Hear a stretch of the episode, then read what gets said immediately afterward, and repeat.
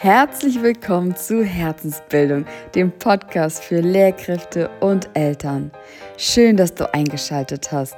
Mein Name ist Jana Schleicht, ich bin Lehrkraft und Mama von zwei kleinen Jungs.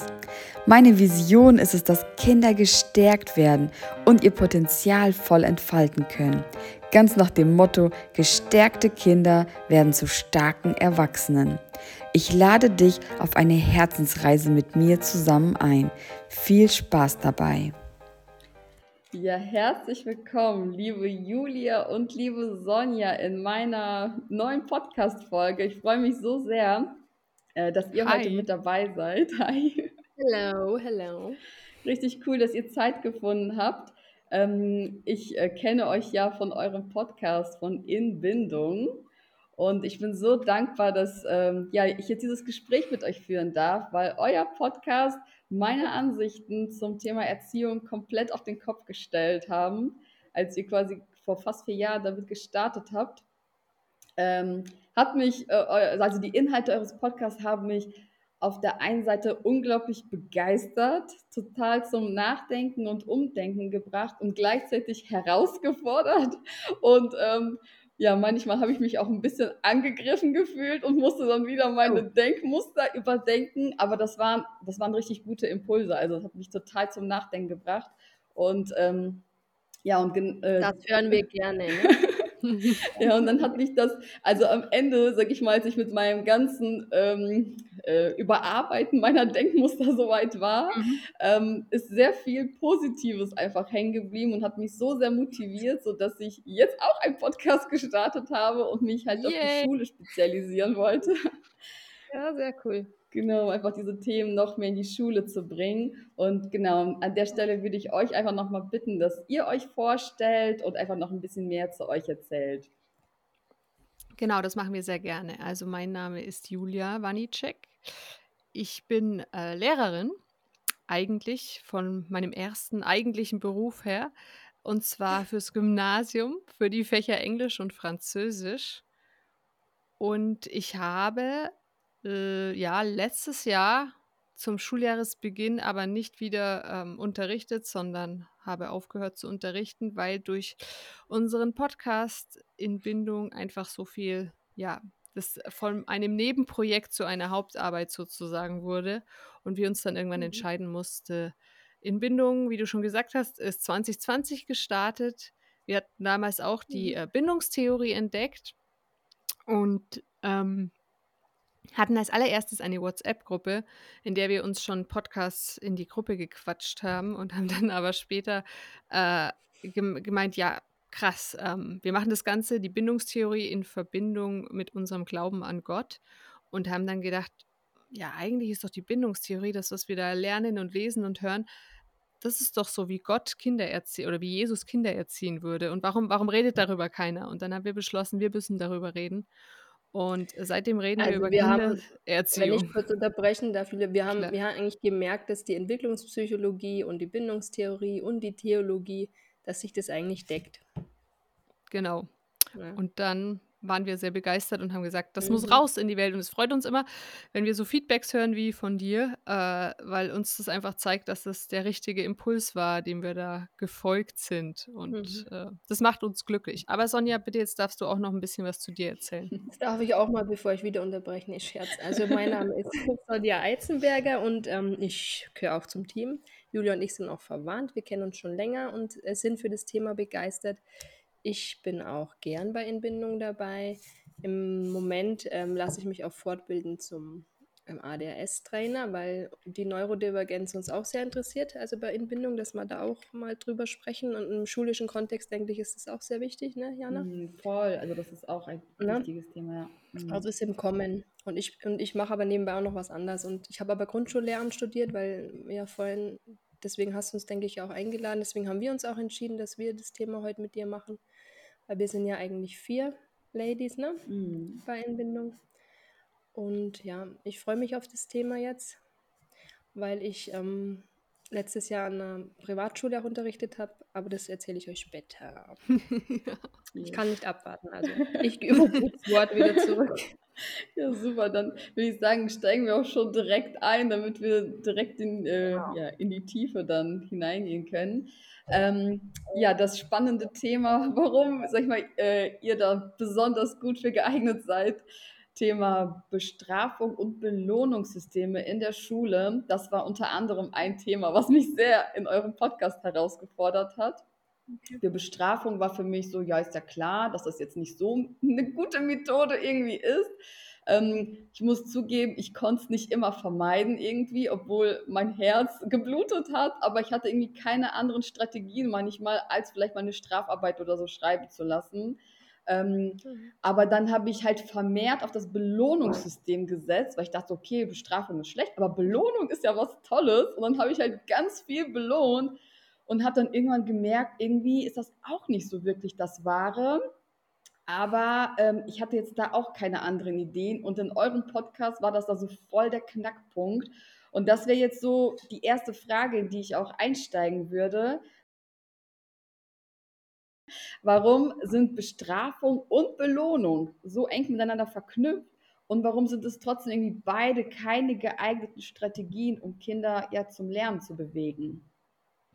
Ja, das ist natürlich das Thema. Also in der Erziehung ist Bestrafung das Thema und auch im schulischen Kontext, wenn es um Disziplinprobleme und so weiter geht.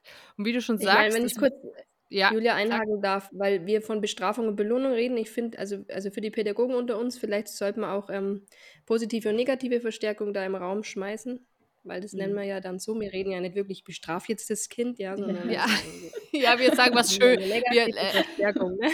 Ja, wir machen einen schönen, klug klingenden Begriff drumherum, aber im Grunde ist genau. es ja das, das Allergleiche.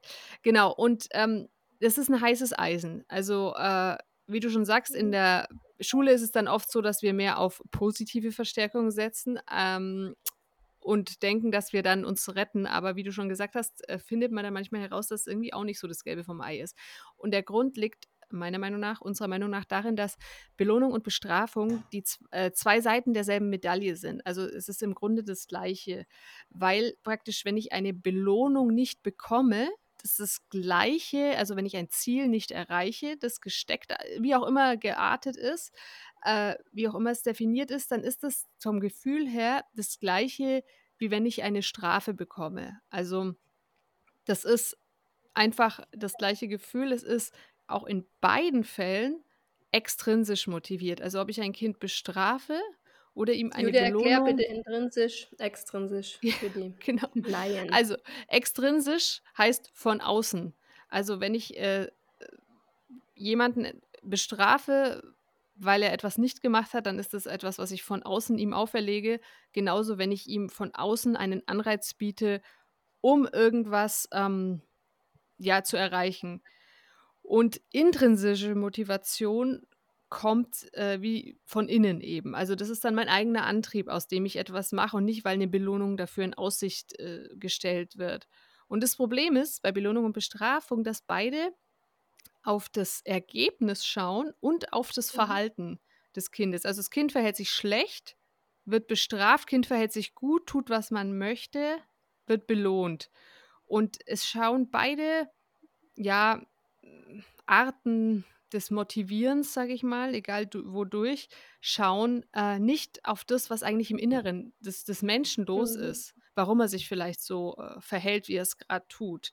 Also das ist jetzt mal runtergebrochen, das ist jetzt ganz kompakt. Mhm. Also wir sagen quasi, wir also eigentlich, wenn man es krass ausdrückt, bedeutet es eigentlich, das Kind wird konditioniert, ja, sowohl in mhm. seinem Lernen, sage ich, wie auch in seinem Verhalten. Wir versuchen, wir wollen was von dem Kind und das Kind wird lernen, aber das Kind lernt entweder aus Angst durch die Bestrafung, mhm. also ganz kurz ausgedrückt, oder es lernt, weil es etwas dafür bekommt.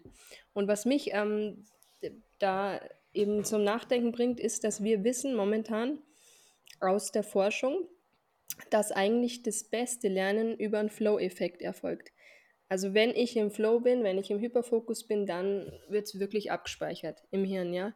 Und das, dann sind wir wieder bei der intrinsischen Motivation. Mhm. Was bringt uns das ganze Lernen extrinsisch, wenn es es bleibt nicht haften auf lange Ja, Sicht. ich meine, das wissen wir ja vielleicht selber. Ich war, ich war immer, ich war immer eine Schülerin, ich hatte nur gute Noten. Und es Ja, ist mir ich auch relativ leicht gefallen.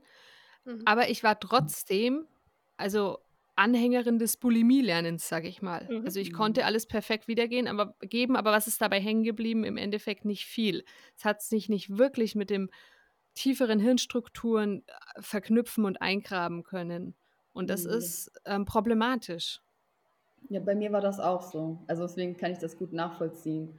Immer dieses Bulimie-Lernen oder halt, was äh, ich ja auch so problematisch finde bei den ähm, Belohnungen, das sage ich mal, so was ich beobachtet habe, dass am Anfang, sage ich mal, wenn du jetzt eine kleine Belohnung irgendwie machst, äh, dann ist der Anreiz noch da und dann reagieren die Kinder darauf. Beim zweiten und dritten Mal reicht diese Belohnung irgendwie nicht mehr aus, dann brauchen die schon irgendwie eine stärkere Belohnung. Und ähm, das hat mich dann teilweise echt zur Verzweiflung gebracht und mich dann wieder irgendwie in meine Emotionen beeinflusst, dass ich dann irgendwie, ich sag mal, enttäuscht war irgendwie so, ne?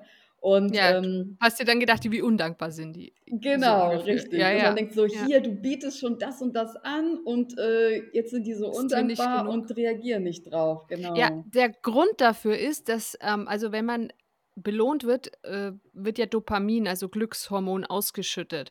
Und das, es gibt auch einen Unterschied zwischen Dopamin, das ausgeschüttet wird bei einer extrinsischen wie bei einer intrinsischen Belohnung. Also intrinsische Belohnung wäre, ich möchte etwas, es fasziniert mich irgendwas, ich möchte irgendwas schaffen und dann strenge ich mich an und dann schaffe ich es. Und dann freue ich mich, dass ich es geschafft habe und es werden Glückshormone ausgeschüttet. Und tatsächlich ist es so, wenn äh, diese Glückshormone dann durch das Erreichen einer e- extrinsischen Belohnung ausgeschüttet werden, dann ist diese Dopaminausschüttung nicht so viel und nicht so nachhaltig. Das heißt, die dauert nicht so lang an. Und deswegen äh, wollen die dann auch beim nächsten Mal mehr. Oder Mhm. ja, also mehr davon, um wieder Ja, dieses das Kind Level an Dopamin zu bekommen. Genau, Mhm. es tut nur was, wenn es was bekommt. Und das Problem ist aber auch, dass es teilweise durchs Elternhaus ja schon kommt, weil die, die Kinder ja auch so erzogen werden. Also sind sie das gewohnt, Mhm. dass sie nur reagieren, wenn sie was bekommen oder halt eben negativ, negativ eins draufkriegen. Also um Mhm. auf die Strafe nochmal zurückzukommen, ja? Oder auf die Bestrafung. Ja, genau. Also es ist, warum es nicht mehr wirkt, das ist im umgekehrten Fall bei der Bespra Bestrafung genau das Gleiche. Wenn äh, das Kind, ähm, in, in dem Fall will es ja Bestrafung vermeiden und Mhm. äh, das Kind muss sich irgendwann, oh, zum Beispiel wir schreien das Kind an, weil es irgendwas nicht macht äh, und irgendwann wird sich das Kind abpanzern müssen, weil es nicht verletzlich bleiben kann, also sein Herz kann nicht weich bleiben äh, und die ganze Zeit dieser Verletzung durch das Anschreien ausgesetzt sein. Also wird sich's abpanzern. Das heißt, das Gehirn macht einen Schutzmechanismus, dass es das Kind nicht mehr so berührt, dass es angeschrien wird. Dadurch ist das Kind nicht mehr so beeindruckt vom Schreien. Das heißt, wir müssen dann lauter schreien, andere Strafen machen, mehr Strafen, stärker Strafen. Also es ist so ein bisschen Teufelskreis. Das Kind panzert sich mehr ab und in, gut, wir schreien jetzt hoffentlich nicht so viel rum als Lehrer, aber auch da werden dann Strafen, wenn Lehrer mit Strafen arbeiten, irgendwann Mhm. wirkungslos. Mhm. Also du hast, wenn, also, also was mich daran erschüttert, ist, wenn du das als Lehrer machst, ist, bist du ja auch Vorbild. Das heißt, die anderen Kinder schauen dazu, ja, also die, die schauen sich Mhm. das an. Mhm. Die ahmen das dann teilweise auch in der Pause und im Kontext st- stärkerer, schwächerer nach. Also das habe ich auch beobachtet, dass ja die Mhm. Kinder auch so miteinander umgehen. Und das ist, finde ich, auch problematisch, wenn sie, wenn sie sehen, dass wir sie demütigen. Und weil wir von Strafen reden in der Schule. Ich meine, was sind äh, negative Verstärker in der Schule? Ich meine, ich habe auch, auch so gearbeitet am Anfang in, in der Regelschule. Ich meine, Strafarbeit hast du schon erwähnt, Jana. Das ist halt Mhm. eine Methode, gut, die habe ich gezückt, wenn es nicht mehr ging. So zehnmal schreiben, ich darf den Unterricht nicht stören, ja. Mhm. Ähm, Verhaltensampeln, ja, da haben wir dann richtig die krasse Demütigung. Ne? Wir, ich habe Timeout gearbeitet, also am, anfangs noch als Strafe, später war es dann eher so, weißt du, ich äh, beruhig dich mal, in, das finde ich dann jetzt, das ist ein anderer Ansatz. Dann Mhm. hast du diese ähm, Tocker-Systeme, wo du Tocken, ja. entziehst, wo du dem Kind Mhm. wieder was entziehst, was es eigentlich bekommen hat. Das ist auch eine Art Bestrafung, finde Mhm. ich. Gelbe, Mhm. rote Karte kannst arbeiten. Also Mhm. da machst du den Kindern auch Angst. Und was mich aber daran ähm, einfach zum Nachdenken gebracht hat, wir haben das ja alle im Studium so gelernt. Wir haben es in Schulpsychologie, wir haben es in Schulpädagogik gerade. Also Grundschullehramt ist ja mehr, also wie Gymnasium und Realschule mehr auf den Pädagogikteil ausgerichtet, ja. Und wir haben das wirklich so gelernt. Also haben wir es auch so gemacht. Und ich habe es auch so gemacht. Und ich habe vor allem diese Macht. Also ich meine, ich habe eine natürliche Autorität gehabt den Kindern gegenüber und bei mir war es mucksmäuschenstill, aber du hast natürlich schon eine Macht ausgelebt, die du da über diese kleinen Kinder hattest. Mhm. Und das ist schon krass, wenn man das mal, also sich wirklich überlegt. Also wenn ja, ich drüber nachdenke, jetzt würde ich es nie wieder so machen. Aber ich habe dann auch gedacht, wow, ich bin toll, jetzt mache ich mal positive Verstärkung. Das funktioniert auch und ich hatte sämtliche Methoden. Also wie ich das machen kann, ja. ja. Geschenke, hat damals Sternchen. Ja, nee, alles, alles vom mhm. Stempel, Sternchen und nur, ach schau mal, wie der schön sitzen kann und jetzt dann, was weiß ich. Und für mich war ja. das halt so krass, weil mein Seminarrektor damals zu mir gesagt hat, Frau Eizenberger, also es, Sie sind ja hochsensibel, Sie müssen nicht jedes Ding ahnden. Und bei mir ist das halt wirklich so gewesen. Ich habe einfach alles gesehen, ich habe alles mitgekriegt. Mhm. Also wollte ich alles unterbinden.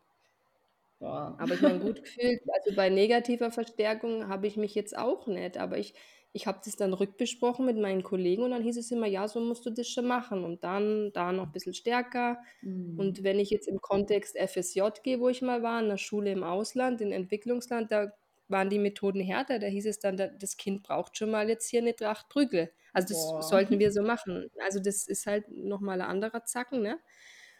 Und solange du keine eigenen Kinder hast, ist es irgendwie ein bisschen anders. Also da mhm. setzt du das anders um. Also so ging es zumindest mir. Ja, das mhm. stimmt. Das Interessante ist, dass diese Sachen ja dann nicht mehr wirken am Gymnasium, die ihr gerade, also die Sonja, mhm. die du gerade erzählt hast. Mhm. Und das hat auch einen Teil mit dieser Abpanzerung zu tun, ähm, dass den Kindern dann das auch egal ist.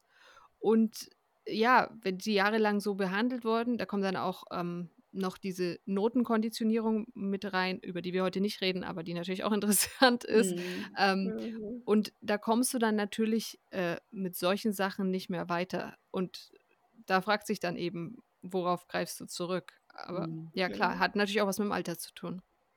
Klar, und dann, ähm, sag ich mal, fehlen einem dann echt so voll die Strategien und Möglichkeiten, wie man dann das Kind äh, erreichen kann, beziehungsweise wie man jetzt auch seinen Unterricht ungestört, sag ich mal, irgendwie durchführen kann, so dass irgendwie, äh, sag ich mal, viele, die jetzt lernen wollen, falls sie lernen wollen, dass sie den also nicht gestört werden und dass man auch selber, sag ich mal, wenn jetzt als Beispiel, wenn jetzt ein Kollege da gerade am Klassenraum vorbeigeht, dass der jetzt nicht denkt, oh nein, was passiert denn da in der Klasse? Mhm. Es ist total ja. wild, können die dann überhaupt lernen? Ähm, ja, es ist schwierig. Oder wenn jetzt wirklich auch noch jemand in der Klasse ist und du beobachtet wirst, dann hast du auch das Gefühl, du musst ja jetzt irgendwas tun, um die unter Kontrolle zu Aber das ist ja nochmal was anderes. ja. Wenn du, also wenn du unter Beobachtung stehst und in dieser Drucksituationen bist, dann ist es ja wieder anders. Weil dann bist du ja wieder in dem Ding drin, was erwarten die anderen von mir. Die wollen jetzt sehen, dass ich die Klasse unter Kontrolle habe. Was bedeutet die Klasse unter Kontrolle zu haben? Es mhm. bedeutet, dass es still ist. Und das ist aber ein Grundding, was man immer überdenken müsste. Also ja, allgemein am Schulsystem. Mhm. Ne? Ja, das stimmt. Aber wir wollen dich jetzt da nicht so rausbringen, weil wir unterbrechen dich ständig. Also stell du mal deine nächste Frage. Genau, genau, das wäre nämlich ähm, jetzt auch, also warum, sag ich mal, wenn ich jetzt, sag ich mal, ständig bestrafen oder belohnen würde, mhm. warum ist das jetzt langfristig ein Problem? Ja, also prinzipiell, ich habe es schon angedeutet, führt Bestrafung zu Disziplinproblemen. Also ich habe vorhin gesagt, wenn man es anschreit, muss man irgendwann mehr schreien, weil es keinen Effekt mehr hat. Und das ist so dieser Teufelskreis des Strafens. Wir, wenn wir jemanden strafen, dann erhöhen wir sozusagen den Alarm in der Person. Das heißt, ähm, die mhm. Person fühlt sich alarmiert, weil sie merkt, dass durch die Strafe die Bindung, die Beziehung äh, einen Schaden genommen hat oder dass irgendwas passiert ist, was einen Schaden genommen hat und es drückt jetzt diese ähm, Strafe aus, also zwischen mir und dem Kind, egal ob zwischen meinem leiblichen Kind oder zwischen dem Schüler oder der Schülerin. Und ähm, für gerade für Kinder in der Grundschule, die äh, sind eigentlich, möchten die uns als Erwachsenen gerne folgen. Weil die sind mhm. noch in so einem Alter, die sind, die kann man noch gut prägen, die, die mhm. brauchen und wollen eigentlich Führung und die wollen Vorbild und die wollen eigentlich jemanden, an den sie sich sozusagen dranhängen können. Wenn wir jetzt anfangen zu strafen, dann ähm, machen wir praktisch in diese Beziehung, die die Schüler ja auch suchen, zu uns so einen Riss rein. Und das spüren die Kinder.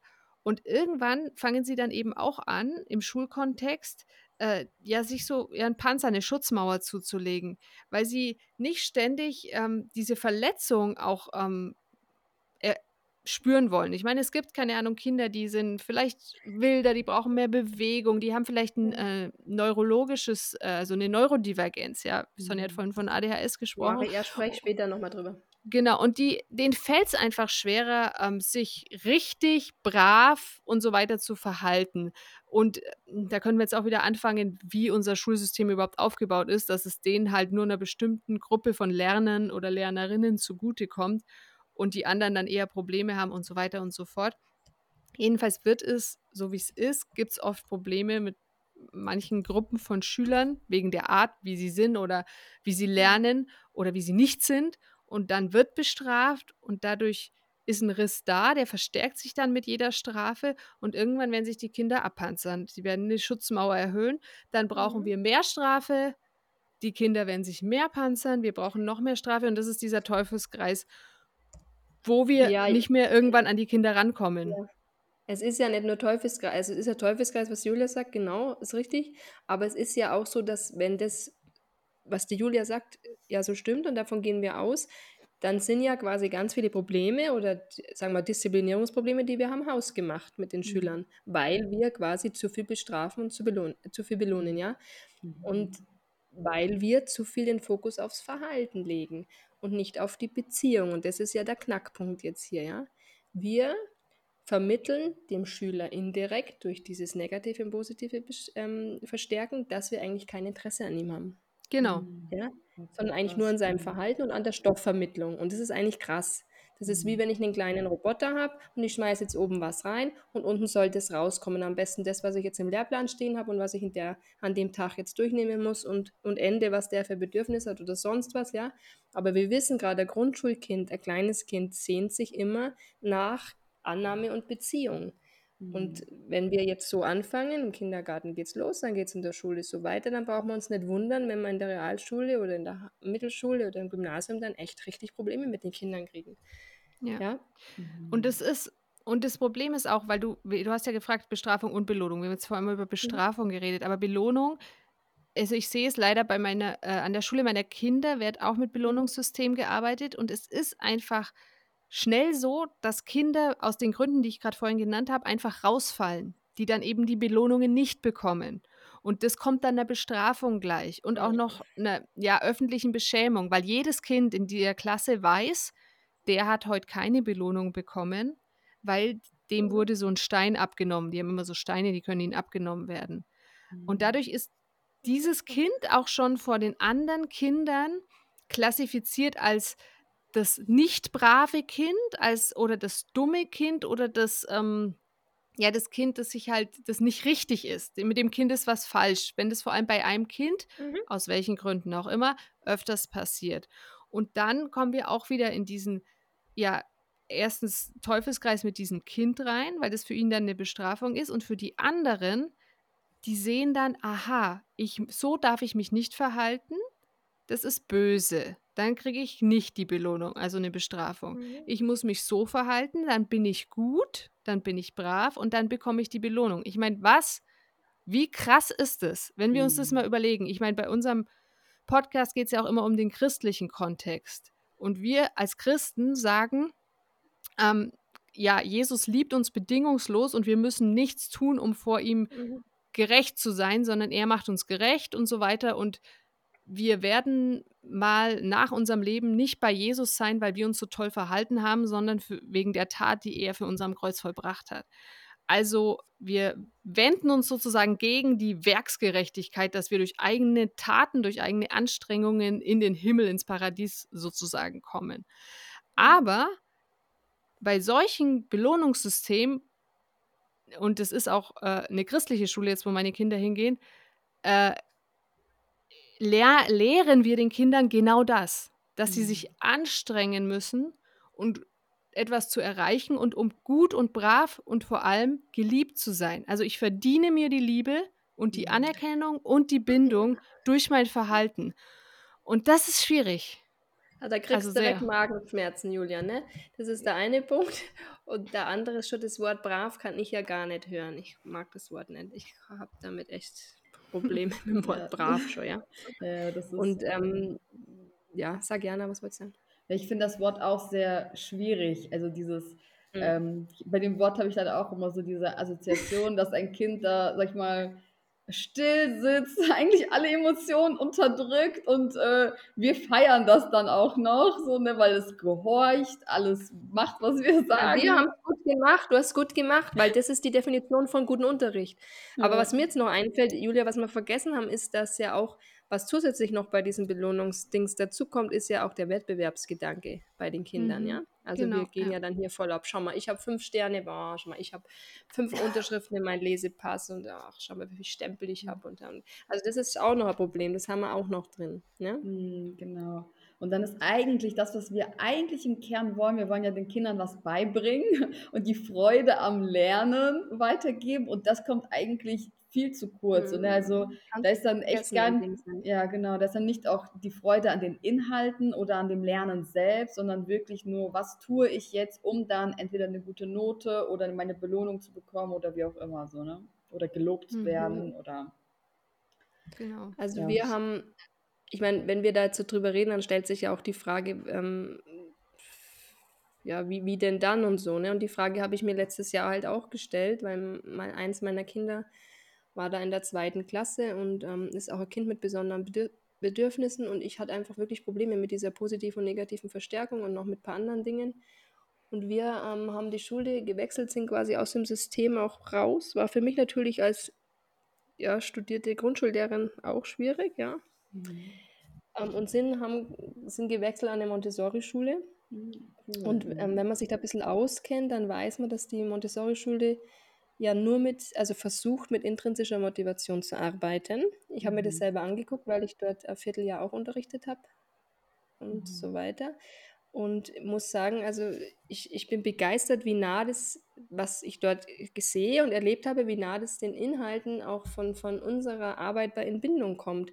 Also dass quasi, es wird nicht negativ verstärkt und es wird auch nicht positiv verstärkt. Oh, wow. Null. Mhm wir haben da auch eine Lehrkraft, die eben sich psychologisch auch da ganz gut auskennt. Und es ist einfach, ich habe dann auch gesagt, gut, was, was ist denn jetzt dann hier? Ja, was, was ist denn anders, ja? Mhm. Aber es ist einfach ein völlig anderes Konzept. Und äh, mhm. lernen die Kinder dann auch wirklich? Also, das ist ja dann immer die Sorge bei den ja, vielen anderen Lehrkräften. Sorge. Die Kinder, ich habe meine eigenen Kinder da, die Kinder Gut, wir müssen erstmal hier einen Punkt setzen und sagen, schaut da unsere Lehrpläne an. Ich meine, in Bayern ist es besonders schlimm, in den anderen Bundesländern auch. In den Lehrplänen wissen wir, dass viel drin ist, was überflüssig ist und was wir nicht den Kindern eintrichtern müssen, ja. Und bei uns an der Schule ist es einfach so, dass wir quasi ähm, auch nach dem Lehrplan arbeiten, nach dem Bayerischen müssen wir ja. Mhm. Oder wird so gearbeitet, aber das ist alles so, du, du baust dem Kind erstmal eine Lernumgebung auf, dass es kindgerecht ist, dass es sich wohlfühlt, überhaupt da zu sein, ja, mhm. zu wohnen, ja. Du gibst ihm die Möglichkeit, dass es ganz viel Autonomie, also das Bedürfnis Autonomie ausleben darf, sehr viel selber entscheiden darf, sehr viel frei arbeiten darf, ja, sehr viel ähm, und sehr viel Beziehung. Beziehung steht ganz weit oben. Die mhm. Schüler untereinander, die Lehrkräfte mit den Schülern. Und was mich so begeistert, ist, dass es auf Augenhöhe sein, nicht von oben nach unten, sondern wir sind auf Augenhöhe. Du bist auch wichtig mit deinen Bedürfnissen, mhm. ich auch als Lehrer, aber du auch. Und ähm, du brauchst da mit einer Machtposition gar nicht anfangen. Du kommst bei diesen Kindern, damit hast keine, die reagieren darauf gar nicht. Das ist echt interessant. Mhm. Und ähm, sie brauchen schon auch echtes Lob und Wertschätzung und Anerkennung, weißt du, für das, was sie tun, wenn ich mhm. mir ihre Arbeit anschaue und so weiter. Aber ja klar, ja. Feedback. Jeder will Feedback, Feedback um zu wissen, ja. genau. was, was, was ist das, was ich gemacht habe. Und Feedback ist ja auch super, aber es muss ja nicht eben in Form von. Ich meine, es ist, ist schwierig. Also ich sage euch auch ehrlich, für mich war es am Anfang schwierig, weil ich ja nur Fachlehrer, ich war, ich war nicht lang dort, aber ich war Fachlehrer und als Fachlehrer ist es auch schwierig, Beziehungen aufzubauen, ne? Also mhm. Auch in der Grundschule gerade. Und da musst du schauen, dass dich für die Schüler interessierst, was, was mögen sie gerne, ja? was haben sie für Vorlieben und, und solche Sachen, ja. Und ähm, was auch an der Schule ganz groß ist, ist, die, wir als Lehr Lehrkräfte, also ich wusste oder die wissen, dass die Kinder lernen wollen. Sie wollen. Mhm. Es macht ihnen ja Spaß zu lernen. Die Frage ist nur, wie. Und wenn du aber auf ihre Bedürfnisse schaust, dann ist es was anderes. Und vor allem, wenn du Material hast, was kindgerecht ist. Ich meine, wir machen, an den Regelschulen haben wir das auch gemacht, versucht so zu arbeiten, ja. Mhm. Visualisiert und so weiter. Aber da ist es schon nochmal, es ist krass. Es ist auch krass, sind, wie die Kinder einbezogen werden. Sind die Klassen dann auch kleiner oder? Klassen ähm, sind die Klassen sind so aufgebaut, dass du immer eine Lehrkraft hast plus eine pädagogische Assistenz. Das heißt, du hast schon mal zwei Lehrkräfte in der Klasse und du bist mhm. heterogen von Klasse 1 bis 4 eigentlich zusammen. Mhm, ne? okay. mhm. Aber wa was ich an der äh, Sache jetzt nochmal sagen möchte, weil das ja, wie du gesagt hast, die Befürchtung ist, äh, lernen die Kinder dann was. Ich weiß noch genau, wie die Sonja mir damals erzählt hat, nachdem sie gewechselt sind auf mhm. die Montessori-Schule. Vorher war es stundenlang, jeden Tag Hausaufgaben waren auch zu viel für die Grundschule.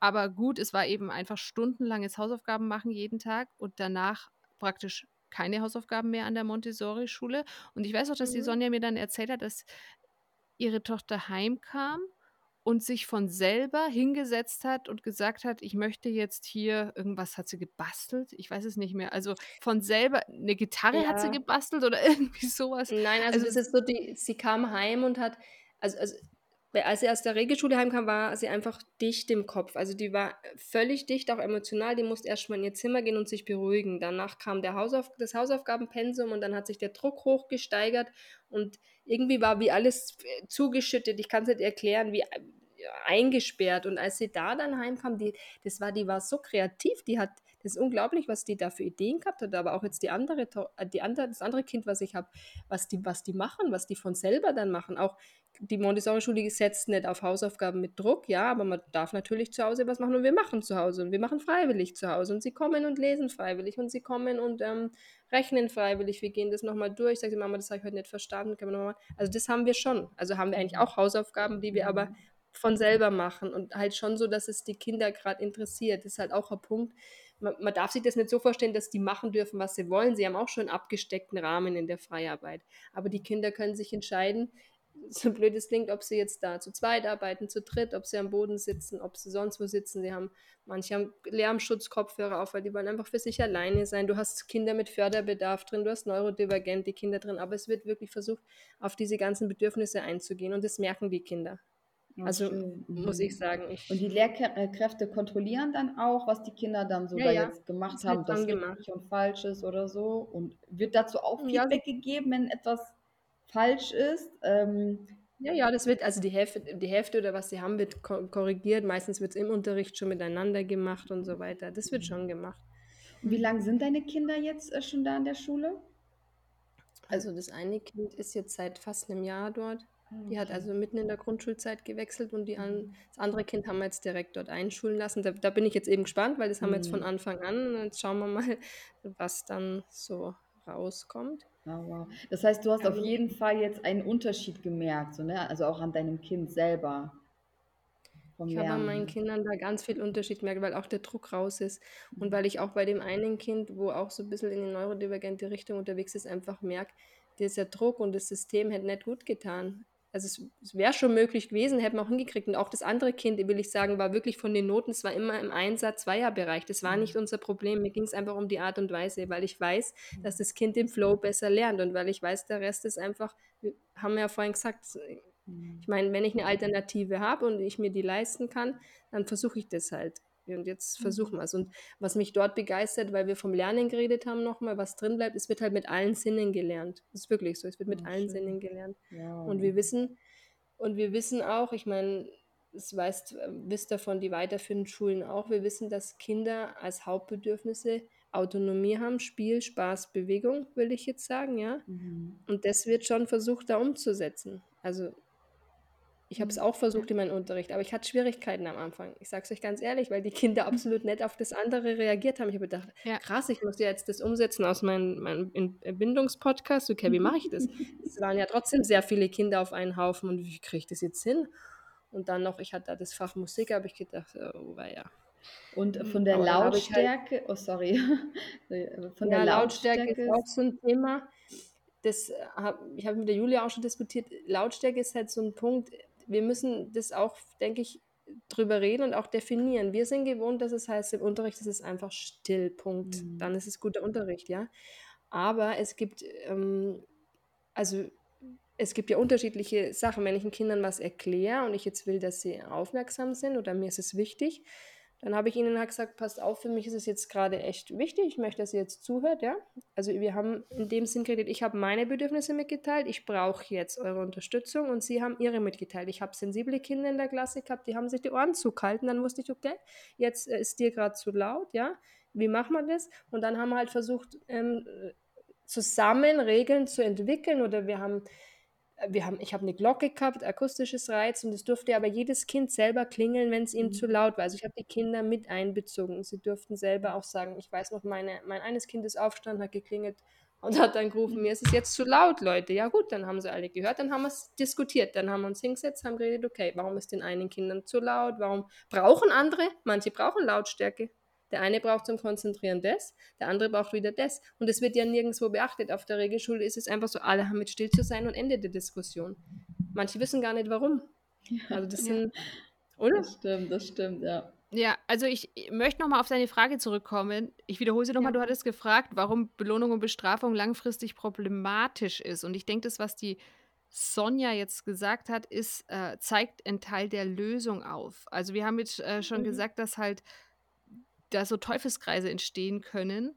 Und ja, und weil halt der Fokus von Belohnung und Bestrafung immer auf dem Verhalten ist und nicht auf der Beziehung. Und mhm. die Sonja hat schon gesagt, es vermittelt den Schülern, dass die Lehrkraft kein Interesse an ihnen selbst hat, mhm. sondern an, nur an ihrem Verhalten.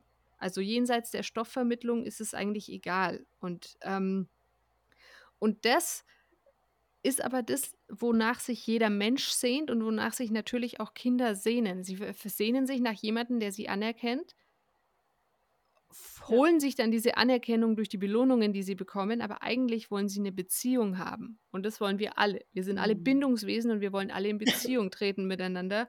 Und, äh, und ich weiß, wie sich das anhört, weil ich früher wahrscheinlich selber so gedacht hätte, wenn man das zum ersten Mal hört dann denkt man, ja, machen wir alle ein bisschen Kuschel, Kuschel und schönes mhm. Wolkenkuckucksheim.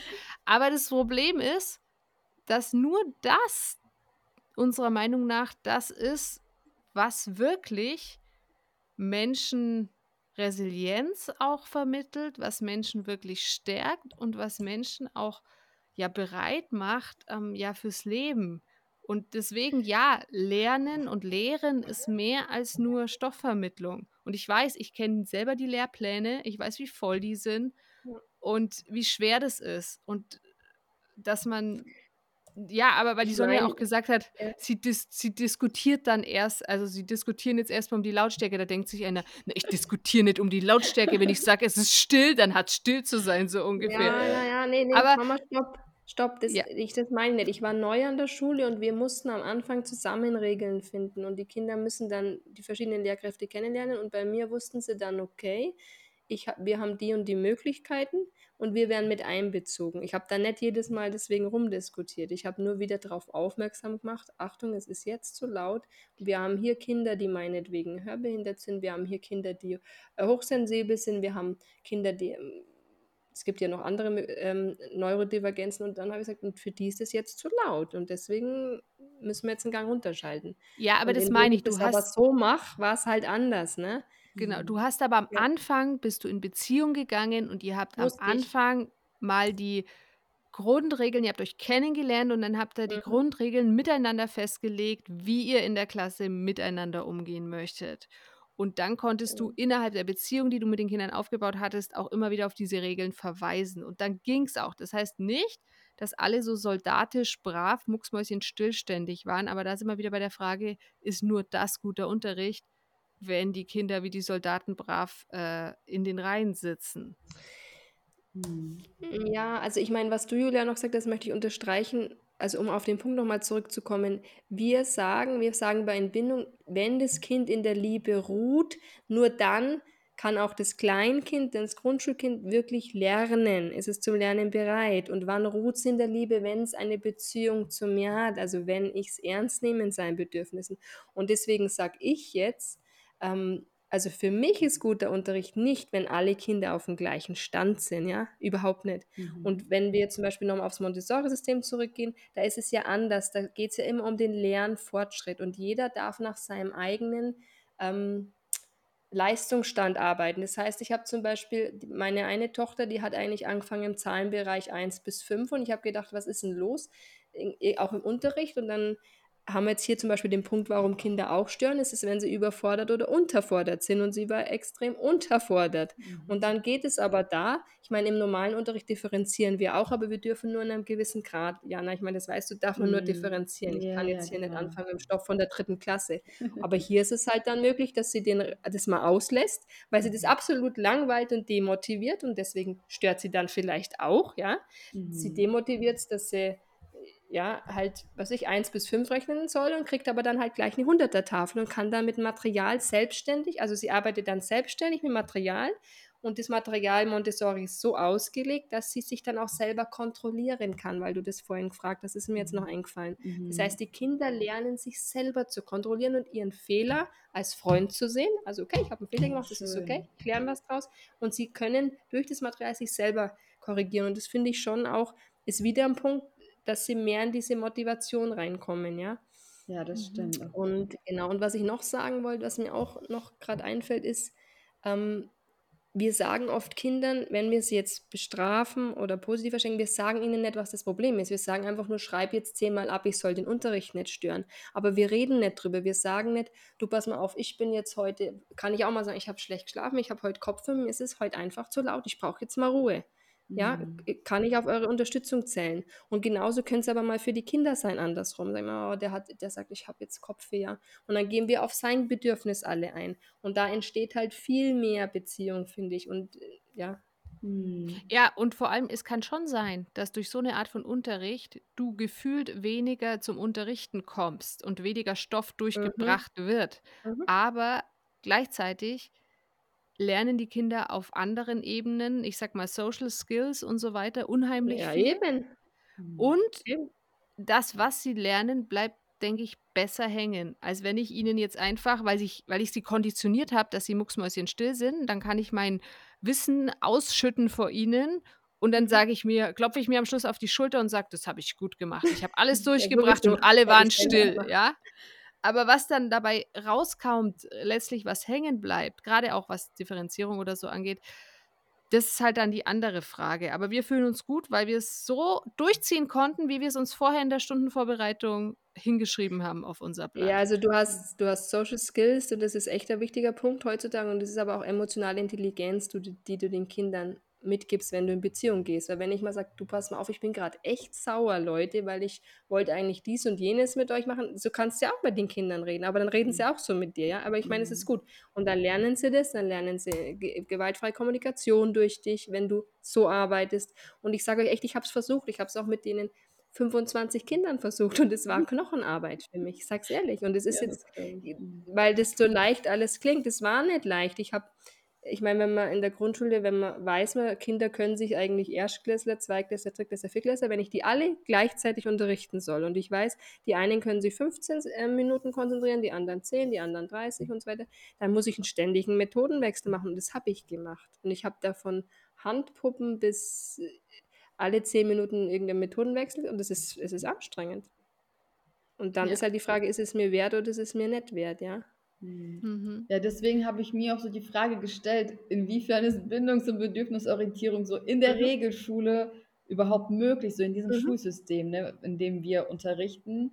Und klar, es gibt richtig viele gute Punkte, die man auf jeden Fall umsetzen kann, aber es ist auch trotzdem irgendwie auch sehr, sehr anstrengend und vielleicht hat man auch so utopische Vorstellungen, aber ich glaube, ähm, es geht ja gar nicht darum, jetzt wirklich ich sag mal, voll perfekt zu sein und wirklich alles perfekt zu machen. Wenn man schon ein bisschen das, was möglich ist im Rahmen, schon versucht, hat man, glaube ich, schon mhm. unglaublich viel Gewinn.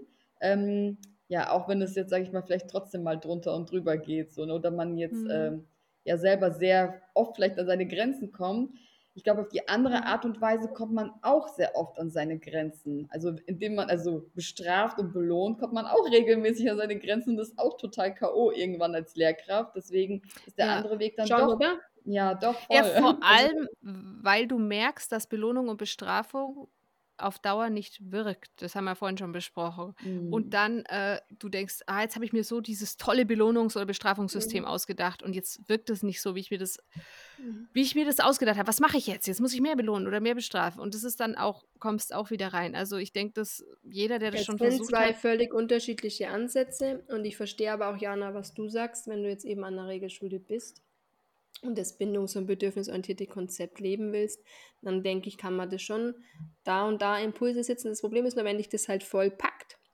dann Mhm. bist du einfach nicht mehr authentisch, wenn du, also fühlst du dich nicht mehr authentisch, wenn du mal so und mal so machst. Ich habe das gemerkt. Ich war da Mhm. drin in der Klasse nach zehn Jahren Pausen, habe gedacht, okay, ich kann das jetzt nicht mehr so machen, wie ich es vorher gemacht habe. Auch wenn ich wüsste, ich müsste jetzt nur so machen. Mhm. Und ich habe das dann zweimal auch im Ansatz versucht, habe ich gedacht, Sonja, vergiss es. Diese Kinder reagieren da überhaupt nicht drauf. Vergiss es einfach. Mhm. Das ja. ist, ja. Ja, also ich kann das vom, vom Gymnasium sagen. Ich habe die letzten Jahre, Ja, wo ich äh, unterrichtet habe, immer äh, so neunte, zehnte Klassen viel unterrichtet. Auch Okay. mal Unterstufe, aber meistens so, ja, 15-, 16-Jährige. Und da merkst du einfach, dass die durch dieses System, das die ab der Grundschule durchlaufen haben, ihr Leben, die sind schon so vorgeprägt, so vorkonditioniert. Das ist das eine, da kommst du schwer ran. Das andere ist natürlich auch, äh, dass du die am Gymnasium, sehe ich die in Englisch oder in Französisch drei Stunden die Woche. Ja? Dann habe ich einen fetten Lehrplan, was ich alles durchbringen muss. Und dann ist es einfach schwer zu sagen, hey, ich baue jetzt erstmal eine Beziehung auf und ähm. Dann versuche ich den, äh, die intrinsisch zu motivieren. Also es war halt klar, und du musst natürlich benoten. Ich kann jetzt nicht sagen, es gibt jetzt keine Noten oder so.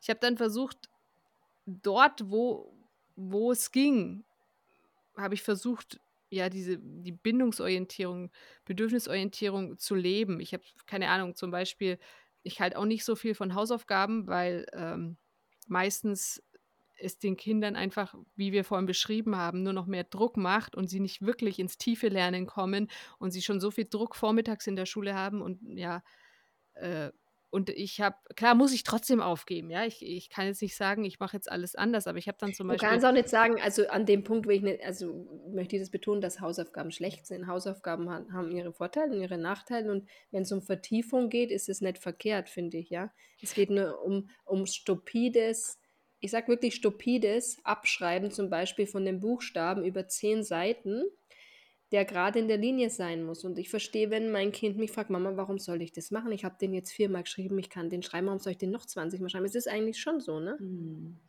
ja, Davon Nee, reden. was ich, ja, lass, lass mich ausführen. Was ich gemacht habe Ja. in Englisch, ich habe zu meiner 10. Klasse gesagt, ich muss euch Hausaufgaben geben, ja. Ich schreibe euch jede Stunde Hausaufgaben auf, aber mir ist es wurscht, ob ihr die macht und ich kontrolliere die Mhm. auch nicht. Ich meine, gut, die waren schon Mhm. 16, ja.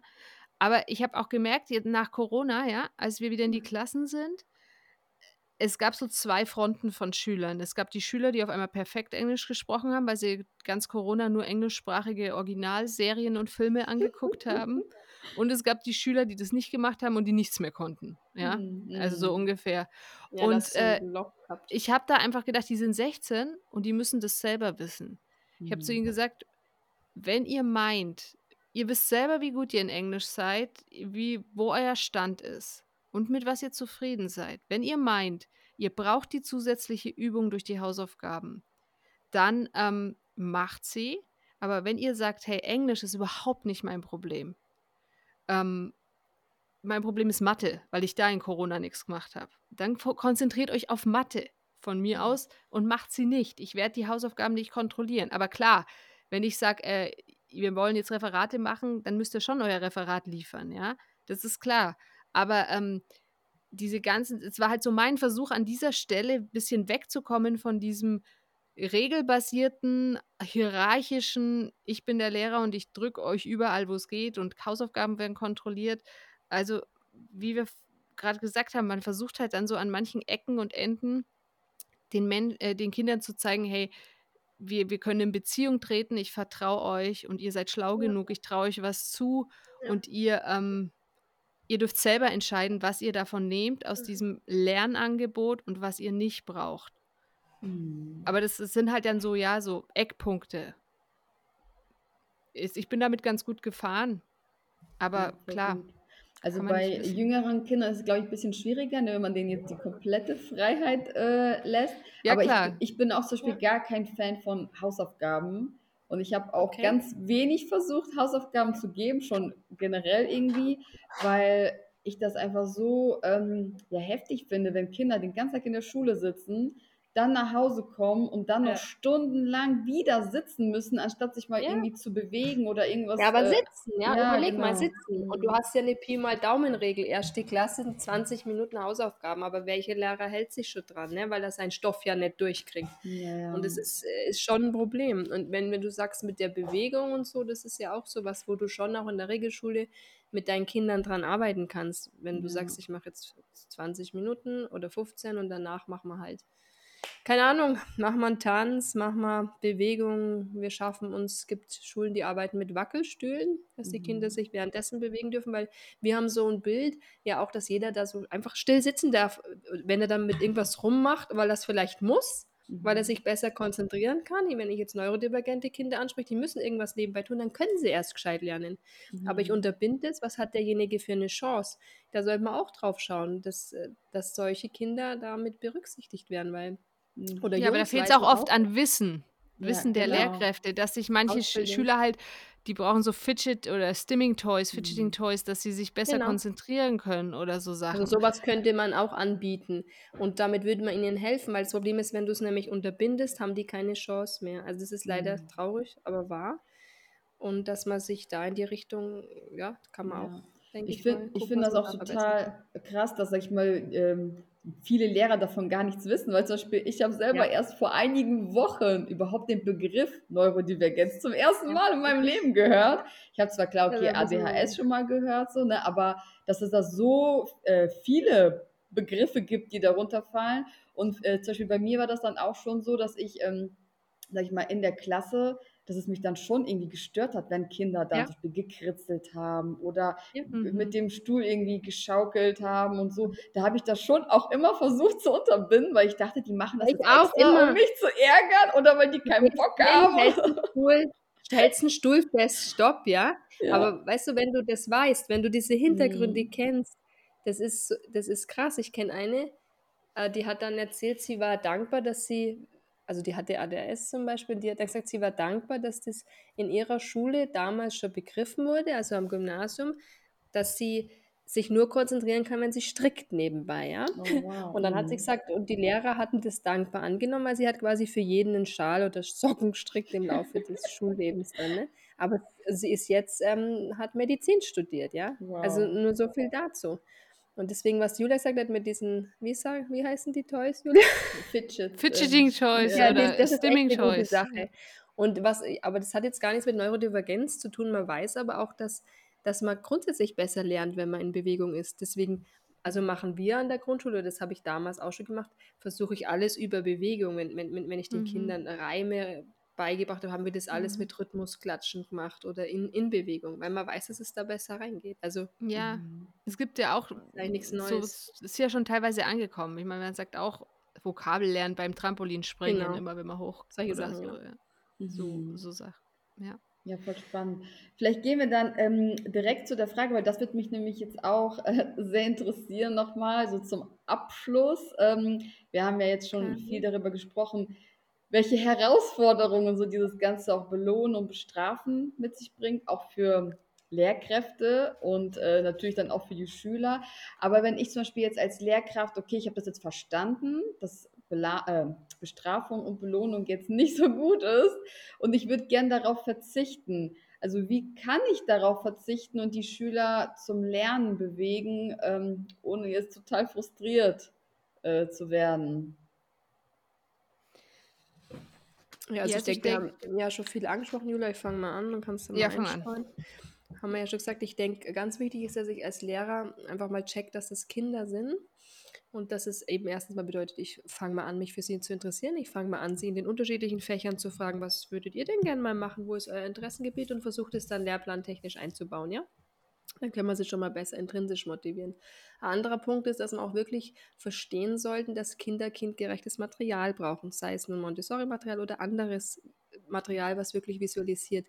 Weil den Punkt haben wir noch gar nicht angesprochen, weil immer mehr Schulen dazu tendieren, also wir hatten das hier auch, eine iPad-Schule in der Grundschule. Das war auch ein Mhm. Grund, warum wir gewechselt haben.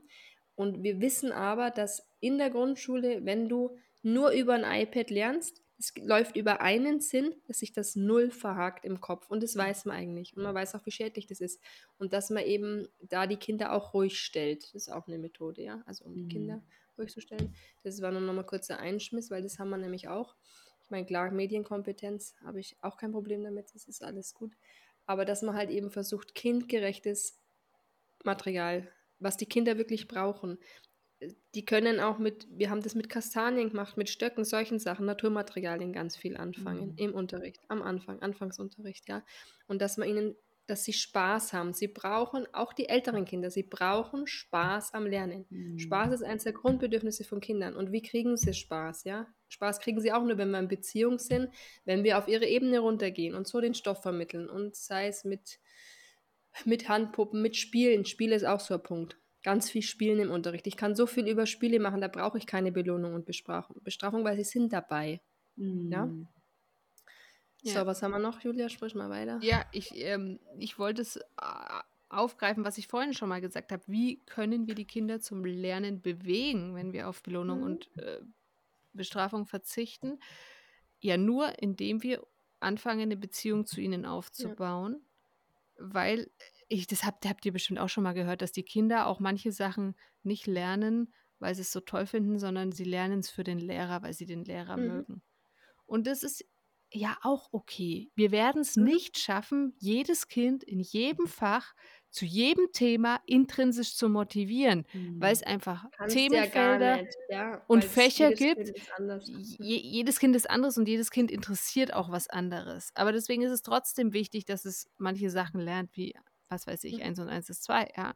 Auch wenn Mathe jetzt nicht seine Vorliebe ist. Aber wie, wie Sonja gesagt hat, man kann es viel spielerisch machen, man kann viel verschiedene Sachen ausprobieren, auf die Vorlieben eingehen. Und wenn ich zum Beispiel ein Kind im Morgenkreis mich f- für sein Fußballturnier am Wochenende interessiere und ihn davon erzählen lasse kurz, Mhm.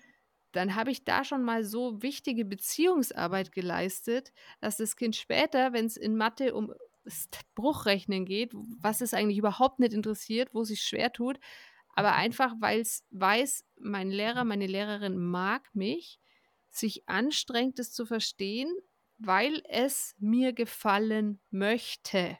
Das ist das gle- gleiche Grundsatz, den wir auch in unserem Podcast bei der Kindererziehung immer wieder sagen. Die Kinder wollen uns gefallen, weil sie an uns gebunden sind und uns als Eltern lieben. Sie möchten uns folgen. Und ähm, wenn wir Belohnung und Bestrafung reinbringen, dann stören wir oft diese, diesen Kreislauf. Und natürlich, Ja. weil wir weil wir nicht oft nicht ähm, berücksichtigen die natürliche Hirnentwicklung des Kindes. Was kann ich von dem Kind in welchem Alter erwarten? Aber Das ist auch ein prinzipiell Punkt, den, den, den sich die Lehrkräfte äh, sich mehr damit befassen sollten. Und das meine ich mit auf kindgerecht auf die Sachen eingehen. Ja. Mhm. Ja, genau. Also prinzipiell ähm, sind Kinder Erwachsenen gegenüber, brauchen die sie als Führung, als Vorbilder und sind auch bereit, sich ja uns ja zu unterwerfen. Wie soll ich, das klingt jetzt blöd, nee, zu uns, folgen, heißt so, ne? uns zu folgen, ja. und ähm, eben nicht in so einer Unterwerfungsbeziehung, sondern eben auf Augenhöhe. Das heißt nicht, auf Augenhöhe heißt nicht, dass die uns auf dem Kopf rumtanzen oder dass wir keine Macht mehr haben und dass die genauso viel bestimmen. Wir, wir sind, Kinder sind nicht gleichberechtigt, die haben nicht die gleichen Rechte wie wir Erwachsenen, aber sie sind gleichwürdig, hat Jesper Juhl mal gesagt. Mhm, Und ja, diese. Würde wird im Unterricht oft nach wie vor nicht gesehen. Also es, wir haben immer noch diesen, die, diese Ja, also starke du kannst, es, Hierarchie. hm, du kannst es runterbrechen für einen Laien. Der, also ich kann mir als Lehrkraft immer überlegen, so wie ich jetzt mit dem Kind jetzt rede, was mir gegenübersteht gerade, würde ich so auch jetzt mit meinem Kollegen reden, wenn ich ihn dann in der Pause treffe. Das ist, denke ich, so ein Punkt. Mhm. Ich überlege mir jetzt bei der Kindererziehung immer, würde ich jetzt so mit meinem Partner reden oder den konditionieren, bestrafen oder sonst was, wie ich es jetzt mit dem Kind mache? Mhm, okay, Achtung, ja. Mhm. Genau. Und was ich noch Das sagen wollte, heißt, ist, mit, Natürlich mit nicht, dass dem, wir nicht kindgerechte Sprache dürfen wir natürlich schon Ja. nehmen, aber es kommt auf die Haltung drauf an, wie wir dem Genau. Kind die Haltung, gegenübertreten. ja. Ja, ich Ich glaube wollte auch noch sagen, also, Entschuldigung. Ich, Mhm. ich wollte nur noch kurz sagen, dass, weil du ja eben auf diese Frage, was, was man machen, können, machen kann, wenn der Unterricht gestört wird und wenn die Regeln gebrochen wird, dass man wirklich nochmal in sich geht und überhaupt überlegt, was guter Unterricht ist, ob Mhm. das althergebrachte System wirklich guter Unterricht ist, was Stören eigentlich bedeutet. Da kann man sich auch mal hinsetzen und Gedanken machen, was ist denn eigentlich Stören? Stört es denn wirklich, ja? Wen stört es? Stört es nur mich, ja? Stört es die anderen auch? Und was sind Regeln und welche Regeln werden gebrochen? Und ich bin da immer dafür, dass man mit den Kindern zusammen eben Regeln erarbeitet. Und dann ist es für die Kinder auch an Sinn. Es müssen nicht so viele Regeln sein, aber vielleicht welche, die dann eben die Kinder auch nachvollziehen können. Und dass man versucht als Lehrkraft, weil da muss man auch nicht so viel belohnen und bestrafen und so weiter, versucht wirklich auf, auf, auf Bedürfnisse einzugehen, dass man zum Beispiel eine Kuschelecke einrichtet, wo die Kinder sich mal zurückziehen können, wenn es ihnen zu laut einfach ist, wenn es ihnen zu viel ist, wenn sie emotional überladen sind, dass man auch allgemein versucht, in offenere Konzepte reinzukommen im Unterricht. Und das ist an der Regelschule schon möglich. Ich kann als Klassenleitung schon überlegen, wie ich, wie ich meinen Unterricht gestalte. Also zumindest an der Grundschule. Mhm. Also dass ich mehr ans Offene reingehe. Mhm. Was ich an der, Wei also an der weiterführenden Schule schwierig finde, ist, ähm, meistens sind die Klassenräume ja so voll, also mit den Tischen und Mhm. so, dass da ja kaum Platz ist, um da jetzt Nee, vielleicht nochmal ein nee. Sofa reinzustellen oder sonst irgendwie das Das bisschen nächste gemütlicher Problem, zu gell? machen oder so, ja. Ja, genau, Aber, aber da ist ja das wieder beim Problem Schulsystem, zu viele Ja. Kinder in einer Klasse. Du hast eine Lehrkraft und wir wissen, wie viele Lehrkräfte, 60 Prozent der Lehrkräfte gehen in die frühzeitige Pensionierung wegen Burnout. Das wissen wir halt leider auch. Ne? Mhm. Und wir haben momentan ja das Problem, dass wir einen Fachkräftemangel haben. Das kann man hier auch mal ansprechen.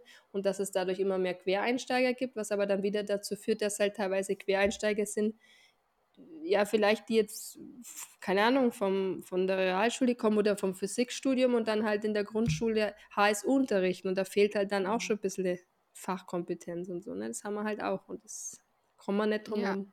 Ja. Äh, ja, es, es ist auf mehreren Ebenen einfach schwierig. Wir können immer nur versuchen, da wo Ja. wir sind, unser Bestes zu tun. Und wie die Sonja schon gesagt hat, es gibt dann irgendwann, wenn man dieses als richtig erkannt hat, dieses Prinzip und auch privat danach lebt mit seinen eigenen Kindern, gibt es kein Zurück mehr. Dann kann ich nicht mehr zurückgehen zum Strafen und Belohnen.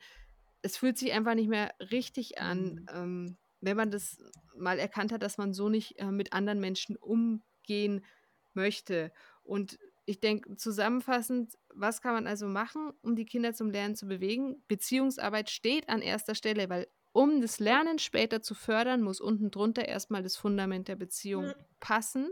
Und dann natürlich, was Sonja auch schon gesagt hat, die Begabungen und Vorlieben der Kinder kennen und fördern und einbauen, wo es geht.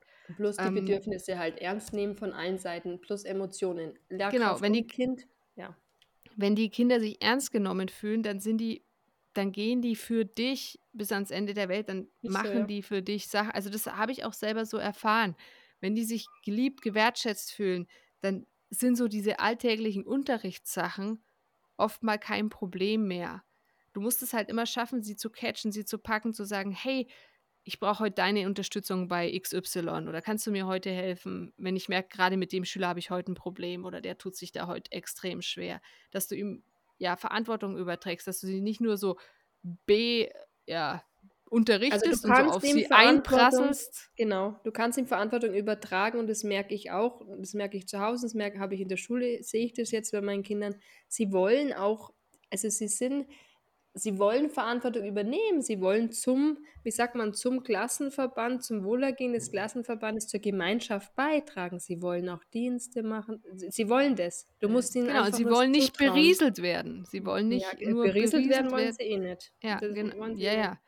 Und äh, das alles schlucken. Also was einfach auch hilft, um Störungen zu vermeiden, um Kinder zum Lernen zu motivieren, haben wir, habe ich gerade gesagt vorhin, diese Beziehungsebene. Und was da einfach hilft, ist sowas auch wie als Klassenlehrer an der weiterführenden Schule Klassenrat zu machen, wo aktuelle Probleme besprochen werden, wo Regeln festgelegt werden, an die wir uns alle halten möchten, wo Sachen diskutiert werden können, wo den Kindern einfach auch Mitbestimmung, Mitbestimmungsrecht eingeräumt wird, dass sie ihren Unterricht, soweit es an der Schulform möglich ist, irgendwie ein bisschen mitgestalten können.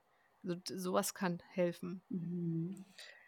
Genau, also mir fällt da auch noch ein, das haben wir vorhin schon mal erwähnt, dass ein Morgenkreis, das ist auch in der Regelschule gut durchzuführen, auch so ein Punkt wäre, wo man eben, das kann man täglich machen, also dass man eben zum einen mit den Kindern, nach dem Wochenende kann man besprechen, wie das Wochenende war, um Beziehungen aufzubauen, aber sonst kann man das einfach nutzen, um mit den Kindern einfach den Vormittag zu besprechen, was liegt heute an, ich würde gern die und die Sachen durchnehmen oder das und das mit euch machen, was wollt ihr noch machen, also dass man da versucht, den Kindern Struktur und Orientierung zu geben, weil das ähm, ist manchmal für Kinder auch sehr wichtig. Und dann vermeidet man wirklich gleich von vornherein Störungen, die auftreten könnten. Mhm. Und der andere Punkt ist äh, Feedback, Feedback-Kultur, das kann man auch einführen. Ich habe das, das, es damals auch noch jede Unterrichtsstunde gemacht, halt kindgerecht. Ich hatte entweder irgendwelche Sprechblasen, die habe ich am Boden gelegt, da stand dann drauf, das hat mir Spaß gemacht, das ist mir schwer gefallen und dann habe ich halt, jedes Kind dürfte halt dann, je nachdem wie viel Zeit war, was sagen. Manchmal habe ich gesagt, heute die fünf, das nächste Mal die anderen fünf. Und bei kleineren kann man das auch machen mit, also ich kenne das auch mit Muckelsteinen, dass man dann halt ähm, grün, gelb, rot hat und dann sagt, wie, wie war jetzt zum Beispiel die Mathestunde heute für dich und dann können die Kinder da ihr Feedback geben und darauf kann ich dann auch wieder aufbauen und kann mehr auf die Kinder eingehen und eben und kann aber in dem Kontext auch mit den Kindern über Störungen sprechen mit dieser Feedback-Kultur. Mhm. mhm. Genau, weil du dann auf einer mhm. ganz anderen Ebene bist. Dann ist nicht nur ist schon klar, das muss abgestellt werden und du musst jetzt schauen, dass das abgestellt wird, sondern dann kann man reden. Und man, manchmal hat man ja auch Kinder mit schwerwiegenderen Problemen, wo man dann auch durch die Beziehungsarbeit merkt, okay, ich brauche hier einen Schutz zu Schulsozialarbeiter, ich brauche hier eine Schulpsychologin, Schulpsychologen, wo ich, ähm, wo es weitergehen muss. Weil viele Unterrichtsstörungen kommen ja auch durch Sachen, die Kinder abseits der Schule als Päckchen mit sich noch herumtragen, mhm. wo man dann sie einfach weiterverweisen kann, wie man das merkt. Oder wenn ich den Verdacht habe, jemand genau. hat undiagnostizierte ADHS oder irgendwie sowas. Genau. Das ist auch ein Punkt, genau. Da, das ist wieder extra Punkt, sagen wir jetzt wieder neurodivergente Kinder, Kinder mit besonderen Bedürfnissen, da ähm, ist es eben auch wichtig, dass man da ähm, Fachpersonen damit ins Boot holt, wenn man Verdacht hat, weil da dann ja auch wieder Störungen entstehen können, die vermieden werden können, wenn man weiß, was diese Kinder brauchen oder dass sie überhaupt ein Problem haben oder wenn man LAS hat, Teilleistungsstörungen haben wir noch gar nicht angesprochen, ja, oder Dyskalkulie oder sowas. Mhm. Das kann ja auch eben dazu führen, dann Hochbegabung ist auch ein Punkt, der hier noch reingehört, also Überforderung, mhm. Unterforderung. Und, und ja, das weiß ja. ich nicht mehr. Nee, aber prinzipiell, ja, es klingt so einfach und ist doch so kompliziert oder so schwer ja. für uns oft durchzusetzen. Aber Beziehungsarbeit, ich habe mir auch ähm, eine der letzten Podcast-Folgen angehört, wo du mit deiner Schwester gesprochen hast und ah, ich habe mich ja. da sehr wiedergefunden.